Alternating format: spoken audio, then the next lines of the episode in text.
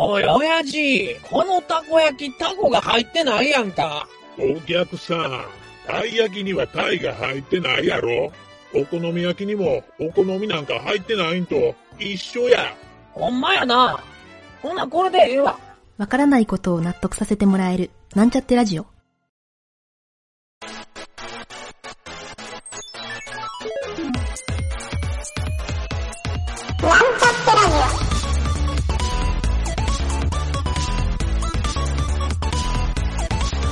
この番組は、プログラミング初心者の勉強に役立つ情報をお伝えする放送局です。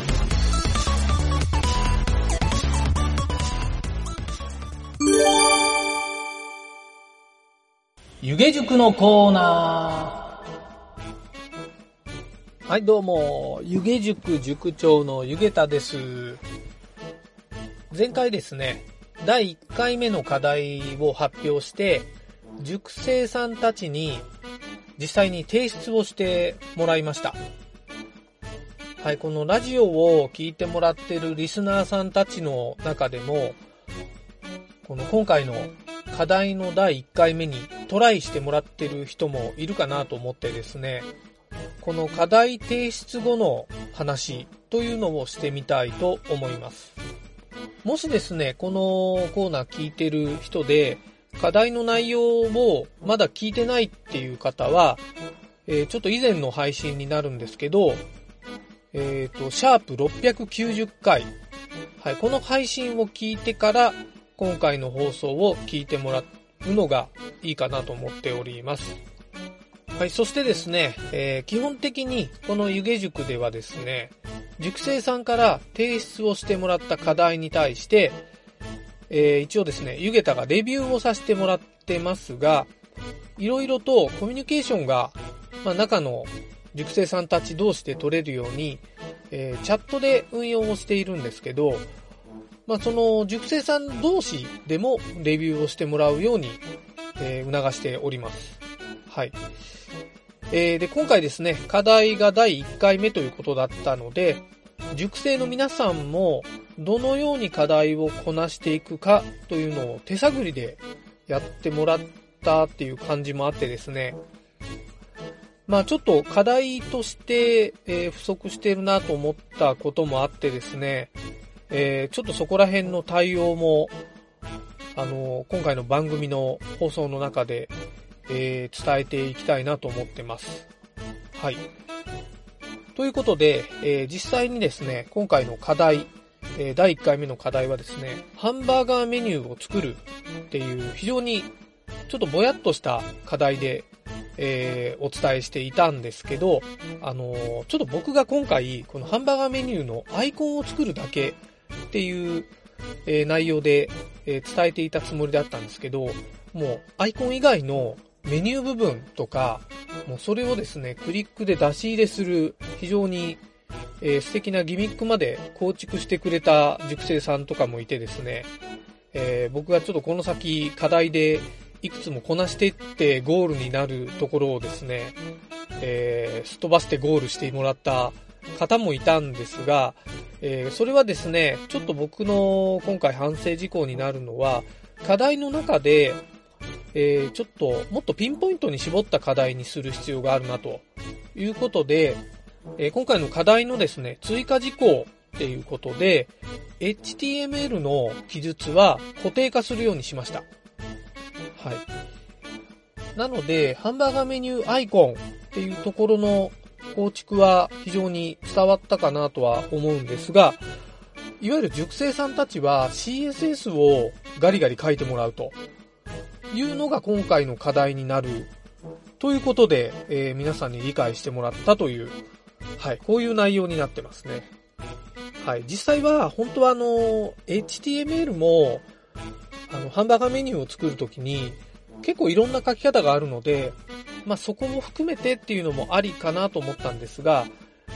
まあ実は学習するときにこういう絞り込みのポイントを伝えるのも重要なんだなということも、えー僕がですね、合わせて理解できたので、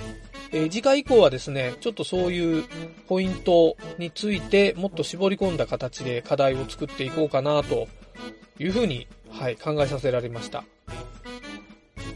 えーそんなわけでですね、今回はハンバーガーメニューのアイコンだけを作るっていう課題、えーにしたしたくてですね、まあ、ハンバーガーメニューって本当に3本線を引くだけのアイコンなんですよね。はい。えーこれが、まあ、どういう課題なのかというと、この3本線を引くだけのアイコンをどういう風に構築をするかというのが、まあ、それを体感するっていうのが目的だったんですね。はい。結構このシンプルなアイコンなんですけど、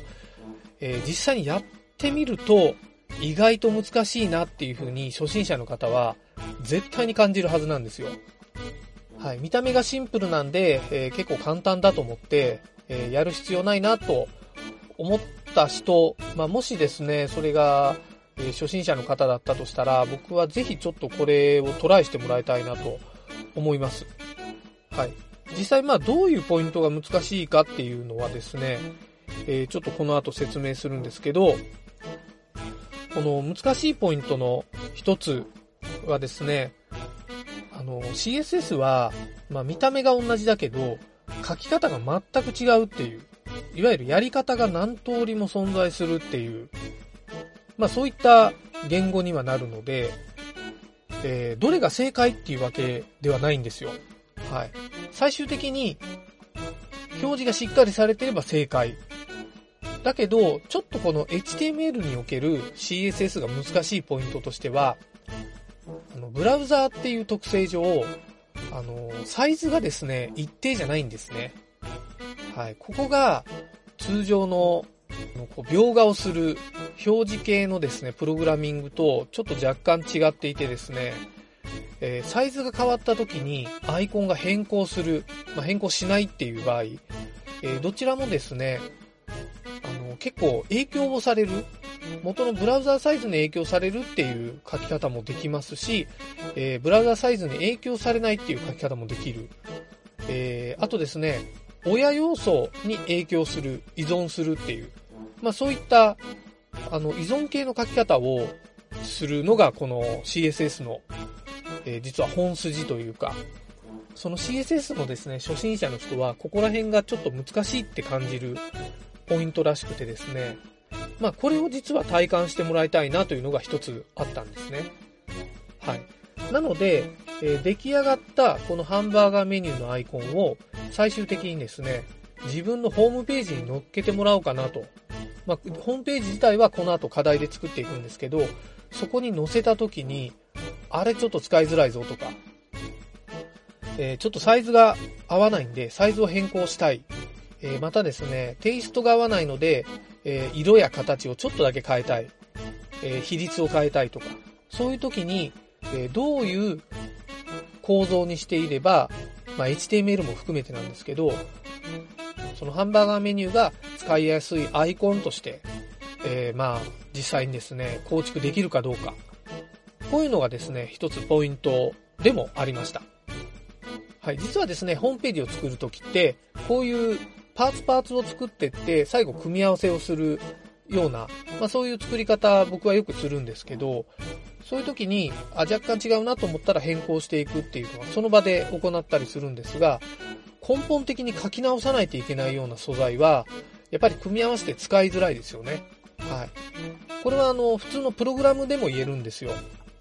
関数がですね、その場でちょっと使いづらいとか、そういう値を求めてるんじゃないような関数を作ってしまうよりは、その場で、えーこういう値が返ってくるっていうのがですね、えーなんか適正じゃないというか、汎用的じゃない関数っていうのはやっぱり使いづらいので、えー CSS もですね、それと同じで、まあどこでも汎用的に使いやすいっていう、まあそういった作り方ができるのが、やっぱり望ましいですよね。はい。という意味で、えー今回のハンバーガーメニューを作ってもらったというわけなんですけど、まあ実際にですね、その CSS がちゃんと理解できてくると、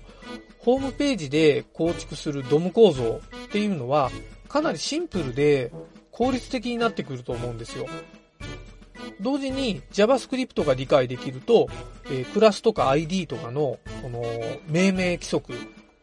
っていうのが整理された非常にこう整頓された命名規則になってくるっていうのもあるので、まあ、この湯気塾ではですね、えー、しっかりまずは CSS を理解してもらおうかなというところで、えー、進めておりますと。はい。まあ、そんな感じの進め方なんですけど、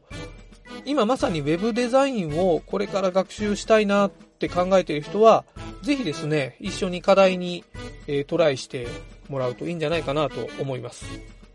はい。えー、それでですね、ちょっと今回は最後に、えー、今回の課題1のポイントっていうのを一つだけ、えー、ご紹介したいなと思うんですが、えー、まあ、事前にですね、熟成の方にはもうすでに伝えてはいるんですけど、エレメントっていう HTML タグの、まあ、要素って言われるところですね。はい。ちょっと補足なんですけど、このエレメント、HTML タグ、要素って、えー、僕の放送でよく出てくるんですけど、この3つほとんど同じ意味です。はい。なので、エレメントという HTML タグの要素っていうのは、あの、お腹の腹痛が痛いみたいな言い方をしている感じなので、えー、ちょっとまあ分かりにくい言い方をしてるんですが、まあちょっと伝わりやすいように言ってるつもりなので、えー、まあこの3つは同じことを言ってるっていうのは覚えておいてください。はい。まあこの3つはですね、えっ、ー、と、HTML の構造体のことを指すわけなんですけど、この中でディスプレイプロパティって言われる、まあ、CSS の命令ですね。その中のインラインとブロックっていう要素について、えー、ちょっと熟成の方に説明をしたんですよ。で、このちょっとディスプレイプロパティっていうのが、まあ、実際どういうものかっていうと、HTML タグのですね、特性を表す、その設定になるんですね。ディスプレイというプロパティの命令っていうのはですね、実はたくさん存在していて、ちょっと思いつく限り言ってみると、まあ今言ったインラインっていうのは、その文字列を入れる器っていう意味のインラインなんですけど、あとですね、ブロックっていうのはサイトの見栄えを構成するっていう意味で、まあ、この2つがですね、僕はあの必要最低限覚えておくディスプレイ要素なんですけど、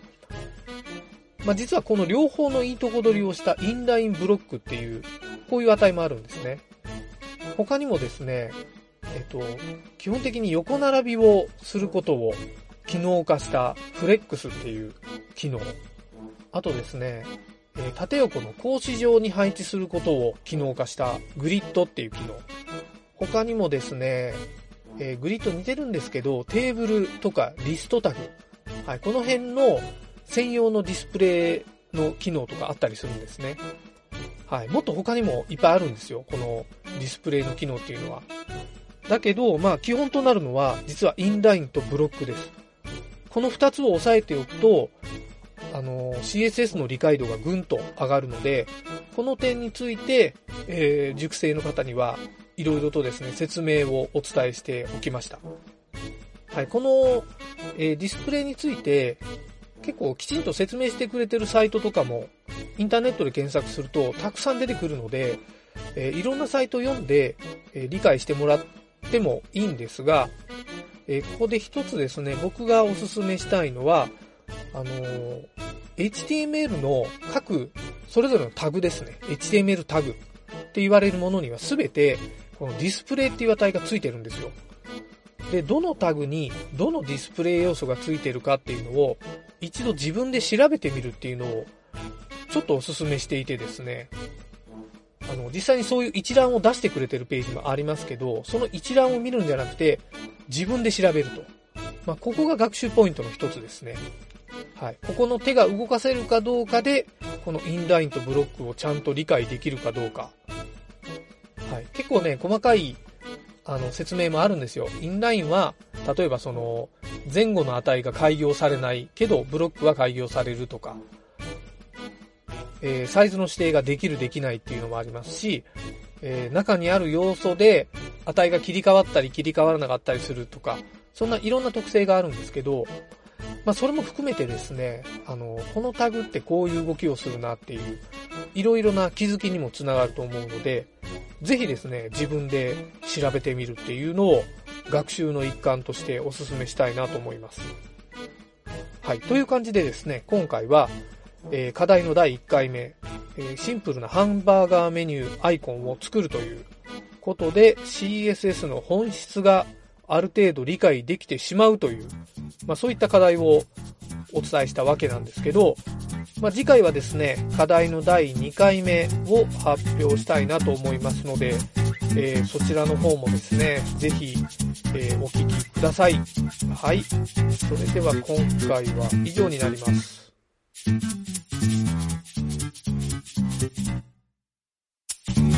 番組ホームページは https://meet.co コロンスラッシュスラッシュミートドットマークスラッシュラジオです。次回もまた聞いてくださいね。